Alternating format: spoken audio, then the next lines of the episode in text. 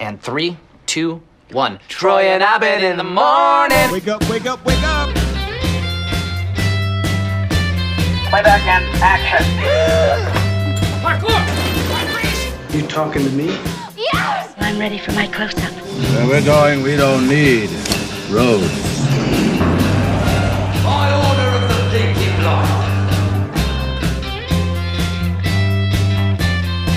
Hola, muy buenos días, buenas tardes o buenas noches. Bienvenidos una vez más a este espacio cinéfilo, seriéfilo, digital que se llama El Cineclub del Ocio. Mi nombre es Álvaro Serge. Yo soy Virginia Calderón y hoy tenemos, creo que algo que les gusta a todos y, y son recomendados. O sea, yo no sé a ti, yo no sé a quién no le gusta una recomendación, sobre todo en esta época que es como que tanto que ver y uno no sabe qué escoger. Tal cual, justo estábamos hablando como de toda la oferta que hay ahora mismo en plataformas y la cantidad de series y películas nuevas que, que hay ahora y las que vienen. Y bueno, por eso quisimos hacer como un, especial eh, de películas y series recomendadas específicamente de la plataforma Netflix, que por ahora es una, se mantiene todavía como una de las más populares. Eh, entonces son películas y series recomendadas en Netflix, pa, además para verlas así como de desparche, ¿no? Igual, digamos que si, si le va bien el tema de Netflix, podemos irlos ampliando a otras plataformas. That's a really good idea. Ahora, yo elegí las mías pensando mucho en, en series que se puedan ver como en un fin de semana, como que no son series muy largas, así que requieren como un compromiso de, de meses, como decir eh, Breaking Bad o pues, Peaky Blinders. Y no son series tan conocidas, son series que de pronto están como en una gama media, pero que son muy divertidas, muy entretenidas, sobre todo las que yo elegí, que se pueden ver así como en un fin de semana de, de desparche. Dijimos que como para maratonear, pero yo, Exacto. o sea, yo el concepto, yo no sé si yo lo entiendo muy bien. ¿Por qué?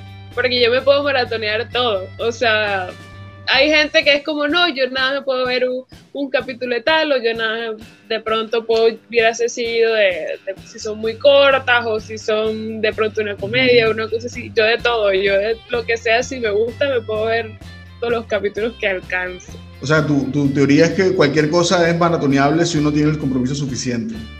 Si uno Sí. es lo suficientemente valiente, se puede maratonear cualquier serie, no importa cuál sea, ni cuántas horas dure, ni cuántos años de televisión tenga que verse en un fin de semana. Por lo menos yo, yo sí soy así. O sea, si a mí me gusta y tengo el tiempo, yo sigo. Ok. No, pues yo, yo, yo a veces hay un momento en que ya me doy cuenta que dejo de disfrutar la serie, entonces paro y la retomo como al día siguiente o a los dos días. Pero, pero como te digo, las que elegí hoy sí las vi casi todas así como de un solo, una sola sentada, pues como dicen por ahí. Eh, y son además como muy entretenidas, son como series muy relajadas, ¿no? Solamente tengo una por ahí que es como un drama un poco más intenso, pero de resto son series bastante, bastante chill, Netflix and chill. No, no, no en el sentido en que se aplica usualmente, pero Netflix and relax, digamos. Ok, comienza, comienza tú. Comienzo yo.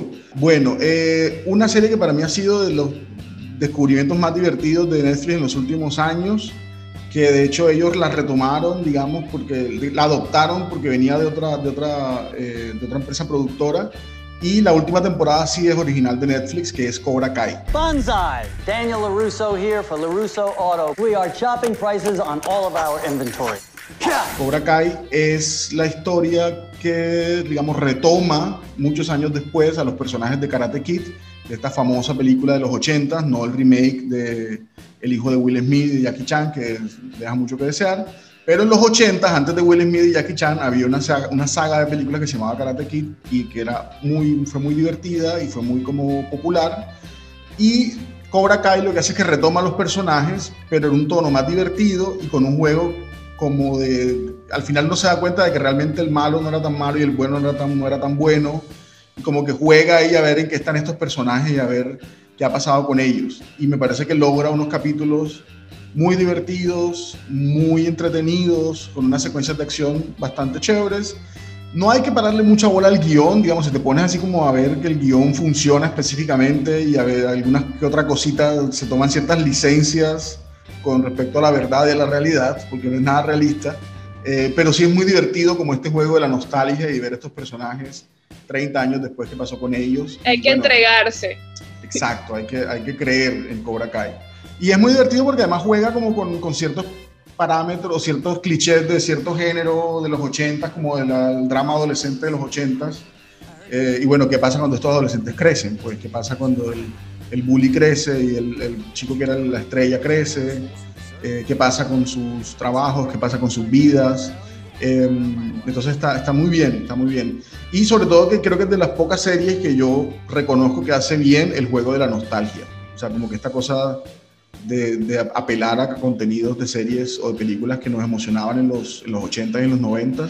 Me parece que esta serie lo hace muy bien porque no se lo toma tan en serio eh, y porque además logra darle como dimensiones a los personajes. O sea, hace, te das cuenta que los personajes evolucionaron, cambiaron, para bien o para mal, pero cambiaron un montón y eso me parece chévere.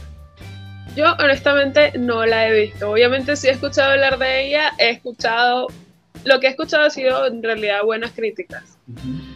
Pero igual te pregunto, porque ajá, es, como dices, es una serie que era de, de, otra productora y luego pasó a ser de Netflix. Esa uh -huh. última temporada que hizo Netflix, siento, si sientes que mejoró. O... No, yo creo que mantuvo el nivel, no, ni mejoró ni empeoró, me parece que mantuvo el nivel. Lo que sí tiene es eso, que hay que dejar un poquito la verosimilitud a un lado y a veces pasan unas cosas que tú dices, pero bueno, esto no tiene mucho sentido. Pero cuando entras en el juego de no tomártela tan en serio, me parece que funciona como una cosa muy divertida Netflix, la verdad es que la, apuesta que hizo fue como a mantenerla y a explorar un poco más en su universo. Crece un poquito el universo de la serie, pero no ni decae ni mejora. Me parece que se mantiene, que es un logro de hecho mantenerla como en ese, en ese lugar de, de, de las primeras tres temporadas. Porque con Black Mirror fue para mí desastroso. Por eso cuando dijiste eso, yo digo, peligro. Sí, sí, lo que pasa es que, bueno, me parece que Black Mirror tenía, venía como de, es una serie, a ver, las primeras temporadas son hechas en Inglaterra, las hace la BBC y, bueno, son más otro, cortas. Son más cortas, pero además es otra forma de hacer televisión, son otras lógicas. Eh, lo, los ingleses ya han, han, digamos, manejan con mucha maestría este tema de la serie corta, series de tres capítulos, de dos capítulos, uno de Sherlock, y Sherlock son como tres capítulos al año, y después hay que esperar como año y medio más para que salgan tres más pero, pero lo hacen muy bien. Entonces, creo que esta serie tiene un formato que a Netflix le funciona muy bien, es como una mezcla de karate con sitcom, juega con estos clichés de los ochentas, eh, y creo que, que, que, está muy bien, está bastante bien. Y sobre todo, que es un poco el parámetro de lo que hemos hablado hoy, es entretenida. O sea, yo me senté y me vi la primera temporada de una sola sentada en, en una tarde-noche y me vi la segunda al día siguiente y como que en un fin de semana no puede verse la serie completa porque son cuatro capítulos, perdón, son cuatro temporadas de, creo que son 10, 12 capítulos cada temporada. Okay?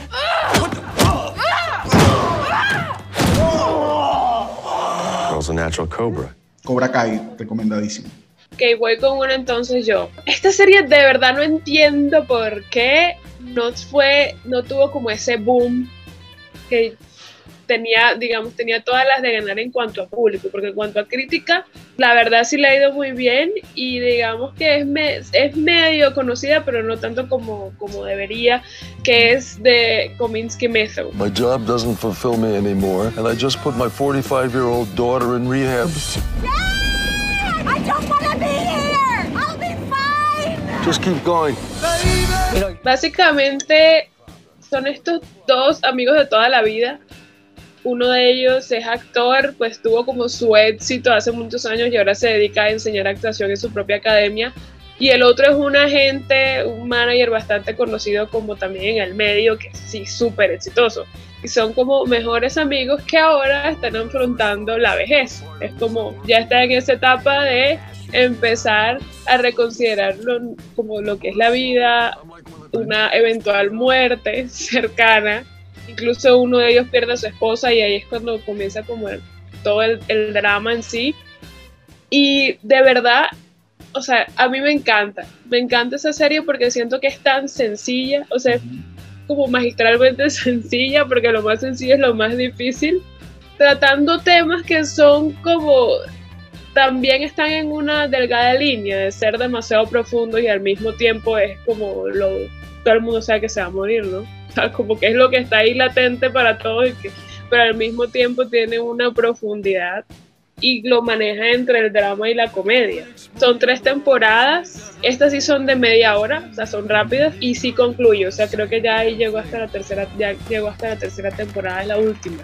Y aparte es el creador de la serie es este Chuck Lorre, que es el mismo creador de The Big Bang Theory Ok. y de The Two and a Half Men. Y de hecho, dentro de la propia serie, como es un actor y un, y un agente, o sea, hay incluso chistes sobre esas otras series, que uno ya, cuando, si uno sabe que el man es el mismo que uno dice, "Eh", referencia y tal. Pero sí, está muy chévere. Obviamente reí y lloré. Y es que son dos actorazos. A ver, estamos hablando de Michael Douglas y Alan, y Alan Arkin. O sea, nada más que me digan esos dos nombres, uno ya está ahí. Sí, eso iba a decir que yo, la razón por la que la tengo en mi lista es porque, porque es Michael Douglas, eh, que me parece que es un gran, gran actor, y bueno, Alan Arkin también, o sea, me parece que ya con esos dos nombres, esos dos pesos pesados, hay que verla, ¿no? Es- es- Y aparte uno lo siente también el tema de que, a ver, Michael Douglas está interpretando a un actor en sus últimos. ujú. que acá hace actuación, entonces uno ve es como también, obviamente no decir no, no es él, o sea, porque en realidad Michael Douglas sí es súper exitoso y este no, pero uno como que puede relacionarlo con algo que puede ser un tema real, ¿no? O sea, un actor ya al final de su carrera. Netflix se ha vuelto como un experto en esto que, que llaman como el dramedy, ¿no? Que es como mezcla de comedia Exacto. y drama, y que uno se ríe, pero después llora un poquito. encanta. Es increíble, no es fácil, no es fácil, ¿eh? Es, A mí me eh, encanta que, que me hagan reír y que me hagan llorar en la misma serie. Sí, de hecho, mi próxima serie también es como está como en esa categoría de, de dramedy, que no sé si la has visto, es Glow. I'm Sam Sylvia, and this is Glow. Sorry, what's glow? Gorgeous ladies of wrestling. Well, it's not porn. Glow, para los que no saben, es, es esta drama, comedia de un grupo de chicas que protagonizan una especie de promoción de lucha libre en Estados Unidos en los años 80, ¿no? Y es como, sobre todo las protagonistas son dos chicas que son actrices, un poco actrices venidas a menos porque se han quedado sin trabajo, porque están un poco perdidas en su vida, hay una que está creo que divorciada, eh, y entonces encuentran esta oportunidad de una promoción de lucha libre, una marca de lucha libre solo, solo de mujeres, y bueno, es todo lo que pasa detrás de cámara de este proceso de construir esta, esta franquicia de luchadoras, ¿no? Eh, y es muy divertida, pues es, es increíblemente divertida. Es y, muy divertido. Y está como el tema del empoderamiento, uno dice, yo también lo puedo lograr. sí, está como el, todo lo que la luchan para, para sacar eso adelante. ¿no? Lady wrestlers. I get it. Women can do anything men do, blah, blah, blah. How'd that look? I got chills. Yeah. Bueno, y una cosa muy bacana que tiene esa serie es que tiene dos grandes actrices eh, en los papeles principales, que son Alison Brie, que ya la hemos visto también en Mad Men, y que da su voz para, un, para el personaje de Diane en eh, BoJack Horseman, y Betty Y Gilpin. que de que hecho no- sale en la serie que tienes atrás. Ah, sí, de hecho, claro, en Community, aquí estamos, claro, también sale en Community. O sea, Alison, Alison Brie me parece que es una gran actriz, además tiene un timing para la comedia impresionante. Eh, y sí, las dos actrices principales son Alison Brie y una que es menos conocida que se llama Betty Gilpin, eh, que tienen una química increíble en pantalla. Pues son como amigas, pero tienen como un problema al principio y terminan como odiándose. Entonces luego vienen como una cosa de amor y odio entre ellas dos. eh, en este contexto de la lucha libre, que hace que sea muy divertido y muy interesante, como toda la manera, la forma en que se desarrolla la trama.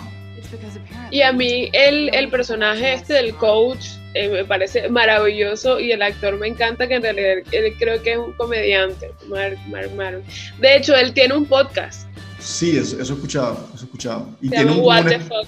tiene un especial de comedia en Netflix también, Mark Maron, eh, que es como el productor, del, no- más que el entrenador, es como el productor Sí, del, del show de televisión, que además eh, fue real, o sea, de verdad hubo una promoción de lucha libre en los 80 que se llamaba Glow, sí que no era un grupo de mujeres, sí, era un grupo de mujeres, hay un documental por ahí que habla como de su, su lucha, cómo intentaban como eh, crear esta locura de, de mujeres y lucha libre en los, en los 80 y bueno, Mark Maron está en otra serie que a mí me gusta mucho también, que se llama Easy, que también es una serie bastante maratoneable. No la tenía en mi lista de hoy, pero es una serie bien interesante, como sobre relaciones en la vida moderna, algo así. Cada capítulo es como una historia independiente y, y an- podemos anotarla ahí también como pie de página al lado de Glow como una serie para maratonear en un fin de semana. Ahora voy con una que que creo que es importante mencionar que yo no sabía de su existencia, pero hace poco, precisamente en la página del Cine Club en Instagram, que si no nos siguen en Instagram, vayan a seguirnos en Instagram, Cine Club del Ocio, la recomendaron en una de esas cajitas de preguntas que hice en, que hice en historias. Eh, me recomendaron esta serie que se llama Startup. You gotta ask yourself one question. What does a banker from Brickell, a hacker from Hialeah, and a thug from Little Haiti have in common? I believe in what y'all doing, and I want to be a part of it. ¿Cómo hago para resumirla? Son varios personajes que luego como que, que crees tú que no tienen nada que ver, pero se juntan por alguna razón. Está un chico que es el típico joven así empresario que se ve que va a tener un gran futuro y que trabaja en un banco. Está una chica que es como hacker, así como medio prodigio y que está trabajando en su proyecto personal que es crear una moneda virtual eh, que se llama Gencoin, creo que es Gencoin, si no estoy Y está también por otro lado un man que es casi jefe, como es como la mano derecha del jefe en una pandilla de haitianos ahí en Miami. Y por otro lado, está como el agente del, del, del FBI, ¿no? ¿Y qué es lo que pasa? Que este man, el que, el banquero, el pelado, el papá del man está como en negocios turbios y lava dinero y entonces huye y le deja al hijo, como es la única, única persona en que puede confiar, le deja una huesa de como, mira, aquí tengo dos millones de dólares y necesito que me guardes esa plata y luego me la transfieres a tal su cuenta extraña. Pero el man está en conflicto porque él no, o sea, él siempre se ha tratado de alejar de todo lo que tenga que ver con el papá él quiere hacer suya por su lado. Y termina invirtiendo esos 2 millones de dólares en esta, en Gencoin, en la propuesta de esta chica que está buscando inversionistas. Y el haitiano se suma porque dentro de esos 2 millones que dejó el papá ahí embolatados estaban una cantidad que era de, de la pandilla de ellos que el man iba a lavar. ¿Ya? Entonces ahí terminan los tres involucrados que no tienen nada que ver. Y por otro lado está este man, que es el del, el del FBI, que los está buscando, pero tiene su segunda intención. Entonces está como ese lío de pura gente que no tiene nada que ver, eh, pero se pone buena, se pone buena. Como todo el tema de startup. Ok. ¿Y es original de tiene Netflix? Tres temporadas. es... No sé si es original de Netflix. Está en Netflix, pero creo que no es original de Netflix no estoy segura. Vale, vale. Y está muy buena, tiene muy, muy buen cast. La verdad no la he terminado porque, como te digo, son tres temporadas, pero promete.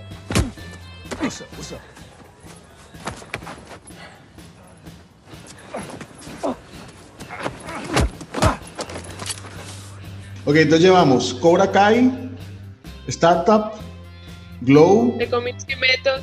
De Kominsky Method. Van cuatro series hasta ahora para, para maratonear. Yo diría una quinta, entonces como ya la mencioné, pues no la tenía como en mi lista de hoy, pero, ya, pero igual la, la, voy a, la voy a hablar un poquito de ella, que se llama Easy. Easy es una serie que son como capítulos, no, no son unitarios porque de alguna manera todos están como en, un mismo, en una misma ciudad y de repente como que medio se encuentran en algunos momentos alguna historia con otra o un personaje como que se cruza así como por encimita en la vida de otro, a pesar de que las historias son independientes. Pero son tres temporadas de historias que tienen que ver con las relaciones, relaciones de pareja en, en una ciudad, en este caso es Chicago. Hi there, Mr. This is that voice you're doing. First of all, I'm a, I'm a construction worker, right?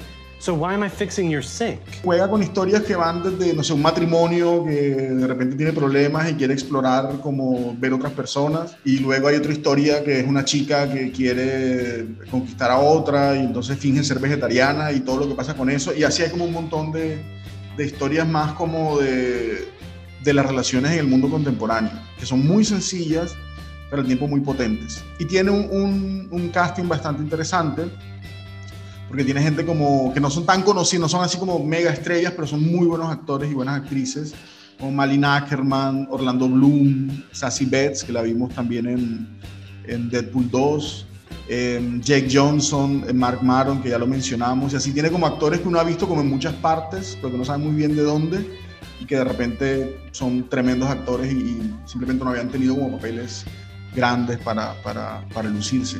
Eh, recomendada, si les gustan como las comedias románticas, esta es una comedia romántica contemporánea, una comedia romántica, yo no sé si podría decir una comedia romántica millennial, pero digamos, no, no es como con finales felices y épicos, todo es como un poco de, de desencuentros y, y de, de gente que está un poco perdida y como con conflictos. Que si es triste es de Millennial. Exacto, exacto. Eh, pero es súper interesante, súper interesante y el tono es divertidísimo, como la manera en que la, en que la estructuran toda, hay mucha improvisación, eh, los diálogos son increíbles, entonces vale la pena que la vean. I'd want to try other things and have more experiences before I just end up in a relationship forever. Hey, I'm proud of you. For real? Yeah. Quiero ir con una que es básicamente la que me est- estoy como bastante pegada. La, la encontré en estos días por precisamente como, bueno, vamos a hablar de recomendados. Quiero ir- también yo ponerme a buscar algo para ver, no sé, para recomendar algo que yo tampoco conocía, algo nuevo. Y encon- me encontré con una serie que me tiene loca, lo voy a decir. Es una serie turca que, a ver, el título original es Bir Baskadir, que no sé qué carajo significa. Ok. Eh, en inglés le pusieron Ethos, que me parece, suena más chévere Ethos. que Ethos, que es más chévere que el título en español, que me parece una porquería que se dice que se llama Nos conocimos en Estambul. O sea, ¿tú qué te imaginas cuando dice que nos conocimos en Me Estambul? imagino una novela así como Elif. De hecho, esta, esta me gusta mucho y quisiera, o sea, porque dije, ¿cómo, cómo será que, que la presento? A ver, te cuento cómo comienza el meollo del asunto. Ok. Está esta chica musulmana que llega a una terapia con una psiquiatra. Ella la remiten de la clínica porque ella se está desmayando y no hay razón para que ella le den esos desmayos. Ya le dijeron que no era nada físico, entonces la mandaron a psiquiatría. Entonces ella está ahí, obviamente muy curiosa, ya no sabe cómo funciona el tema de la terapia, renuente también a hablar de temas, porque es como que hablar de sus cosas personales no, no, no, no le va, ¿no? Entonces siempre llega como hablando cosas muy banales. Incluso dice que ya no sabe si va a seguir yendo a terapia porque ya tiene que pedirle permiso a, no recuerdo cuál es el nombre que se le dice, pero es como el, digamos como el guía espiritual, como decir el sacerdote de la religión católica, que no me acuerdo cuál es el nombre que, que tiene ahí.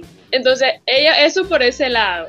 Y por el otro lado está esta, esta psiquiatra que la atiende, que tiene como ese choque con ella porque, a ver, el tema de ella misma lo dice, tiene ese, tengo ese conflicto de que cuando veo una mujer que está cubierta, tengo como ese prejuicio de que, bueno, una mujer que está siendo sometida, no tiene ese, e- ese conflicto interno, que ella no, como que no acepta eso. Y, y, es, y el hecho de que ésta le diga, no, que tengo que pedirle permiso a, a tal para ver si sigo, entonces ella siente que ella se llena como de rabia con ese tipo de cosas y que no la puede tratar. Así comienza. Pero sí es verdad que se va expandiendo, entonces ya luego estamos viendo los familiares de esta chica que está en terapia. Luego estamos viendo a esta psiquiatra también yendo a terapia, a la terapeuta, a la, o sea, todo se, se va como ese am- ampliando ese círculo de personas a partir de estos dos personajes poco a poco. Y sí es verdad que son diferentes puntos de vista en cuanto al tema cultural y a los prejuicios y todos esos dramas que me pareció muy interesante precisamente porque son temas delicados de tratar.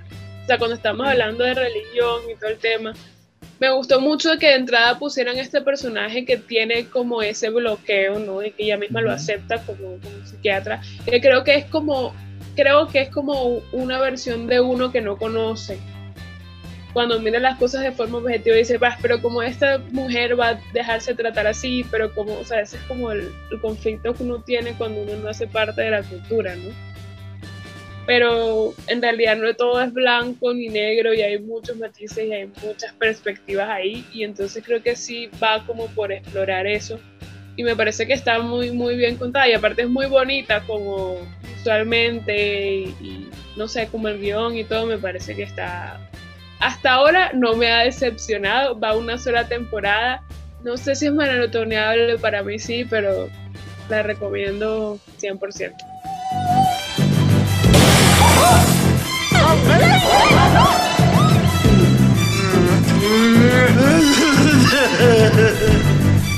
mi siguiente serie sí es una comedia y de hecho es muy comedia, o sea, para mí es de las comedias más importantes y más interesantes que se han hecho en los últimos 20 años, eh, que es Com- Community. Eh, este clásico que siempre, un, un clásico desconocido, porque yo de verdad creo que nunca se le ha dado el lugar que merece como en la, la- como en la historia de la televisión, en la historia de la comedia, porque creo que tiene un humor muy irreverente, muy divertido, eh, muy bien logrado, jugaba con la cultura popular, eh, era una mezcla muy interesante de personajes. Super meta. Exacto, super meta. Era una mezcla muy interesante de personajes muy divertidos eh, y muy buenos actores. Eh, entonces creo que Community es para mí una serie que uno podría ver cualquier cantidad de veces y está en Netflix eh, y es como uno de mis grandes recomendados de hoy. What's going on? Where are the cameras? Oh, we're not filming this. Now, who'd want to watch this? Oh, guys, it's 6 a.m. Jeez.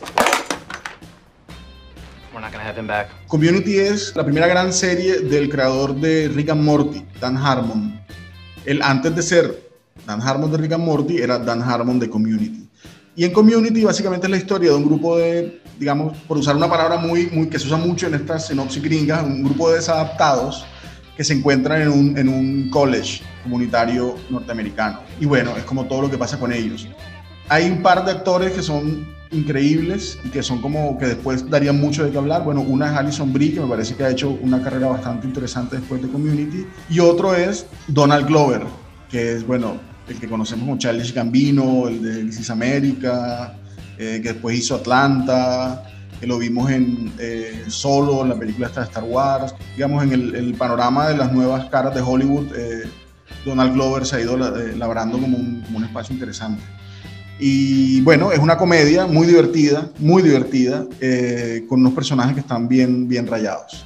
Entonces, ¿la has visto? Pero sabes que sí, yo me la vi y no, o sea, a ver, varias cosas. Primero que antes de que se me olvide, yo no sabía que era del mismo creador de, de Rick and Morty. Y ahora que lo dices, de verdad sí tiene sentido.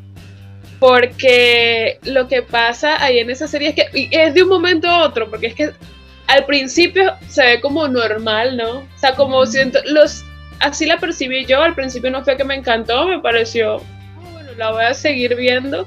Y llegó un momento en que me quedé pegada porque también siento que, que intencionalmente se fue poniendo como va, va subiéndole el nivel y se va mucho por esa onda de jugar con géneros y de parodiar géneros.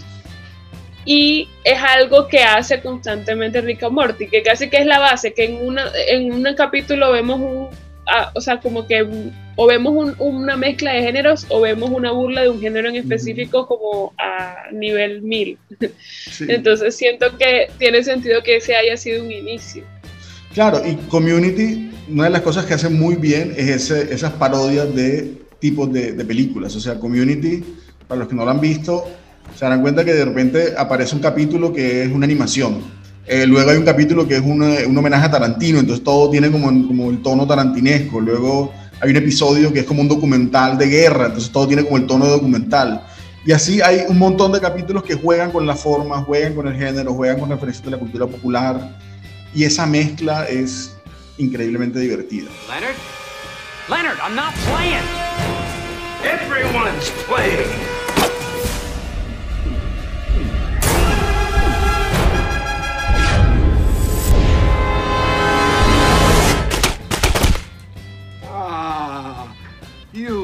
Suck. Está recientemente en el, en, el, en el catálogo de Netflix, yo creo que la agregaron como el año pasado y, y bueno, yo empecé, he visto como algunos capítulos salteados, como que he ido como a los que me gustan y he visto los que me gustan, pero si no han visto la serie, véansela. Eh, ténganle paciencia porque demora un poquito en arrancar, ¿eh? los primeros capítulos... Lo que yo decía. Sí, los primeros capítulos como que de pronto cuesta un poquito, pero una vez uno se engancha con el humor y la serie arranca como a la mitad de la primera temporada y, y me parece que engancha, engancha muy bien eh, con todo lo que viene después.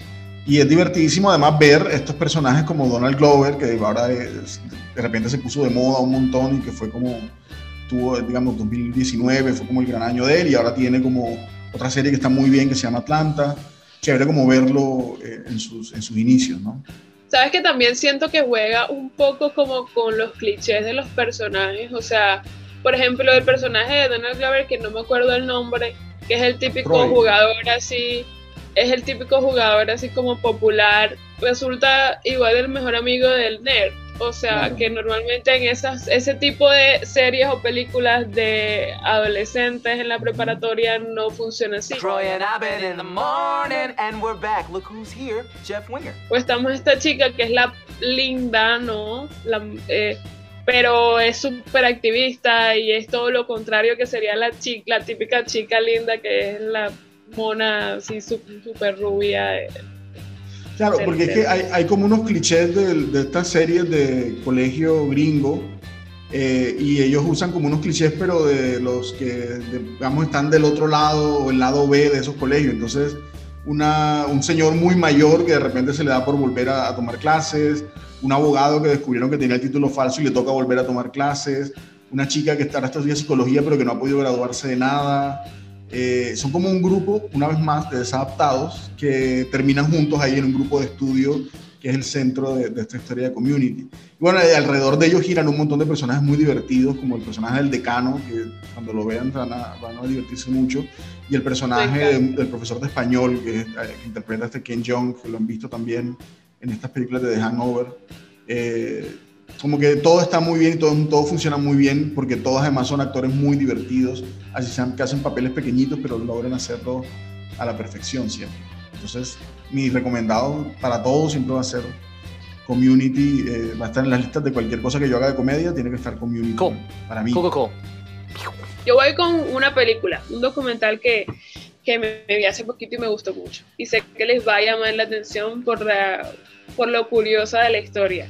Okay. Y es, se llama Three Identical Strangers, que de hecho tres, tres extraños idénticos ya, ya básicamente te hacen spoiler de lo que es. Y son estos tres hermanos que fueron separados al nacer, se, fueron, dieron, se dieron en adopción y de repente cuando tenían 19 años, por casualidad se conocen y se enteran, tengo un hermano gemelo, solo uno, sino dos, somos tres toda la historia es demasiado curiosa, difícil de creer y no sé, da como pie para muchas cosas más que no voy a decir porque no voy a hacer spoiler, pero ya con ese punto de partida ya se puede imaginar cómo va.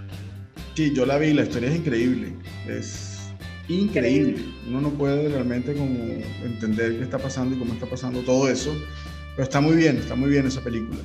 Entró hace poquito, ¿no? Netflix la, la subió hace, hace, hace pocas semanas. O sea, sí, yo la vi eh, como recomendación porque es que yo también me la paso viendo que, o sea, buscando qué ver como para no estar tan a la deriva y la vi hace poco como recomendado y la busqué y me parece que sí es como nueva. A propósito de documental, yo sí agrego una serie documental entonces a la lista que tiene mucho factor de maratoneo eh, y que de hecho me, es lo que, él, me la vi hace, hace unos días, me la vi así también como en en un par de noches, las dos temporadas. Factor de maratoneo. Exacto, exacto. Así, de un solo, que se llama The Movies That Made Us, eh, que es como una, una serie de Netflix, que de hecho es un, hay diferentes series, hay una que es de Toys That Made Us, que es sobre juguetes, de, de, las películas de Navidad That Made Us, que es sobre películas navideñas, y está esta que es The Movies That Made Us que es como un detrás de cámaras de toda la historia que hizo posible las películas más populares, sobre todo los 80, me parece que tiene como una fijación con los 80, entonces hablan de, bueno, 80 y 90, ¿no? Entonces está Forrest Gump, Mi Pobre Angelito, está Volver al Futuro, es como toda la historia detrás de estas películas. Y bueno, si ustedes son cinéfilos y les gusta como el cine y los detrás de cámaras y ven las historias secretas, digamos, de, de las películas y los, los, chismes así detrás de lo que pasaba, a quién eligieron, a quién sacaron del casting, a quién, quién iba a dirigir esto, pero se cayó el proyecto, es, es, esa película lo, lo, tiene y lo tiene muy chévere. Spielberg plus dinosaurs, bit of a no-brainer. Yo por aquí tengo una película que también me parece que no es tan conocida, que no sé también cómo me la encontré, que se llama A Futile and Stupid Gesture. Un, ¿cómo es? un acto estúpido, no. Un gesto. ¿Qué? Gesto estúpido y fútil. Fútil y estúpido. You're not gonna hurt him, right? No. What are you doing? Don't worry, I don't think there's any bullets in there. Que trata sobre Doc Kenny, que yo no sabía quién era Doc Kenny. Es como una biopic, algo más o menos, de este escritor de comedia. yo no lo conocía, pero él fue el creador de una revista super, de comedia súper famosa en Estados Unidos que se llama The National Lampoon en los años 70, que tampoco tenía ni idea. Entonces, básicamente, la película toma ese lapsus de cómo nace, o sea, cómo nace la revista, su ascenso y luego su declive, ¿no? Y la verdad era una locura el proceso de creación de, de la revista, era un humor súper denso, era obviamente como demasiado controversial, había incluso desnudos, había mucha crítica, había, era muy cínico. Fue como que me gustó, primero porque me parece que está muy bien contada, es muy graciosa porque precisamente como habla de la revista de comedia, es una comedia. Pero a la vez porque yo tampoco sabía, se trata de una historia real y yo no conocía la revista, yo no conocía al, a los personajes que, que están ahí y fue como un descubrimiento. Ok, ok.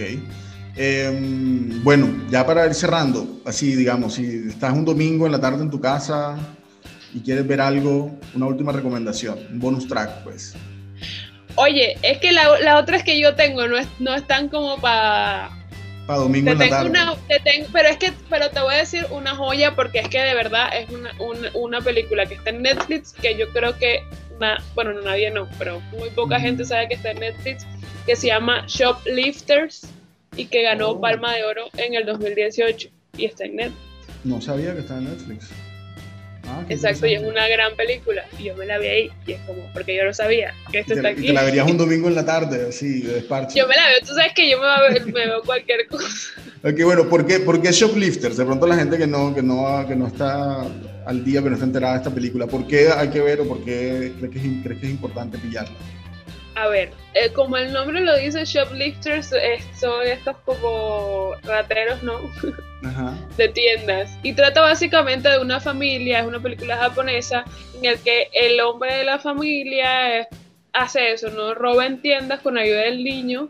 Y ellos un día se encuentran a una niña cerca de su casa que está como sola, abandonada en una casa y está como con miedo y deciden llevársela para que coma, ¿no? Invitarla a comer. Resulta que encuentran que esa niña está súper maltratada. Y así, porque sí, deciden quedarse con la niña sin importar ningún tipo de consecuencia. Es como todo ese proceso de, ah, de esa niña, de la adopción de esa niña y vamos descubriendo en realidad cómo funciona esa familia, porque es como que creo que así comienza, uno no sabe, bueno, quién es quién aquí, pero son varias personas viviendo en un mini apartamento que no les alcanza ni para comer, que están luchando por conseguir en lo del día a día, hasta que este man también incluso roba, se roba el mercado en las tiendas y aún así adoptan a esta niña. Y es como, hay, creo que hay, hay, bastan- hay varios temas de conversación ahí, de por ejemplo, de qué hace de verdad que sea una verdadera familia, qué significa una familia. También un poco la moral de, ok, ¿qué le vas a enseñar a tu hijo, no? De- porque también está esa discusión de que a la niña le están ayudando porque le están dando una familia y le están dando amor y le están dando pues todo lo que en- entre comillas necesita, pero a la vez le están mostrando algo que no debería ser. Creo que hay demasiadas discusiones ahí, pero está muy buena. Por lo menos a mí me gustó mucho. Yo dije, ok, vale la pena recomendarlo. 次々と明かされていく家族の秘密彼らが盗んだのは絆でした Ok, bueno, no, tú te fuiste así por cosas densas y yo, yo, yo pensé que la tarea era más como de cosas No, para ver así pero- de desparche. Pero por eso te digo, como que yo entré en esa discusión de, ok, pero yo quiero recomendar esto. Entonces están variadas, no todas están densas, no todas las que dije están O sea, densas. Hay tú te desparchas con esa historia sobre la oscuridad de la naturaleza humana y todas esas cosas. Y tú con Movies That Made Us. Entonces, eso Claro. hace que esto sea un, un- un programa equilibrado, ¿no? Un podcast que con balance. Porque yo creí que era de desparche, yo, yo me desparché ahí. me- la- la- además, la de los juguetes también es divertidísima. Ayer me vi toda la historia de cómo hicieron las tortugas ninja y me pareció increíble. De verdad es muy divertida. Y Yo me bueno, vi la de mi pobre angelito. Ajá, ajá, es chévere. Además está contado, digamos, el montaje es muy divertido porque juegan ahí como con los testimonios, las historias y las peleas y lo que pasó detrás y está, está bien, está muy chévere. Em, y, y bueno, para cerrar, yo tenía una que sé que tú también la tenías en tu lista, pero como que no la dijimos ninguno de los dos, entonces la voy a decir para cerrar. que es Pretend It's a City. Ladies and gentlemen, the one and only Fran Lebowitz. People frequently are infuriated by me because I'm filled with opinions. Sí, yo debo decir que eh, yo, obvia- o sea, como que ya había visto a Fran Lebowitz así como que la tenía, que la he visto, ¿no? Pero no, no era que la conociera, nunca he leído nada de ella, pero yo quedé fascinada. O sea, yo era, soy fan de, de esa mujer. Quiero ser ella, básicamente. Sí, tiene como una, una fanaticada renovada Fran Lebowitz a partir de esta serie. Eh, pues nada, Pretend It's a City es una serie que, hace, que produce Martin Scorsese con una, no sé, crítica cultural, no sé cómo llamarla, eh, neoyorquina que se llama Fran Lebowitz y es como una larga entrevista que parece ser hecha a lo largo de años sobre diferentes temas que hablan de la vida moderna y de la gran ciudad y de los medios y de un poco de todo. Y bueno, Fran Lebowitz es una- un personaje increíble porque además tiene un sentido del humor muy, muy particular, como una cosa ácida, pero al tiempo muy divertida. Y esta larga conversación es increíblemente entretenida. A mí me sorprende porque realmente es una conversación, cada capítulo es una conversación de media hora. Me parece que no, pero es divertidísimo. Y, es- y ni, si- ni es tan conversación, porque obviamente está ahí Scorsese y la cosa, pero la que está hablando ella es ella todo el tiempo. In New York, there are millions of people, and the only person looking where she's going is me. Ese es nuestro último recomendado, Pretend It's a City. Sí, sí. Bueno, con eso terminamos entonces un capítulo más de recomendaciones del Cineclub del Ocio. Espero que hayan tomado nota. Suscríbanse. Suscríbanse, pongan la campanita, eh, coméntenos en redes sociales qué serie les interesa, qué serie les... Oigan, compártanos. O sea, a veces a mí me dicen, ay, pero qué chévere, que no sé qué, que a mí sí me gusta, que yo lo veo y digo, oye, ¿por qué no, no comparte? ¿Por qué no comparte? Y dice, mira, esto me gusta, vean esto, porque, ay, no, me da pereza, pero ¿por qué? O sea, en realidad ayudan a que nosotros sigamos haciendo esto. De acuerdo. Comenten, compartan, disfruten y coméntenos ahí también en la casillita qué series de Netflix están viendo o qué series de Netflix recomendarían, ¿vale? Bueno, nos fuimos entonces. Gracias Virginia por estar por aquí. Nos vemos. Gracias a todos por estar ahí atentos y que el ocio los acompañe. Chao. Amén.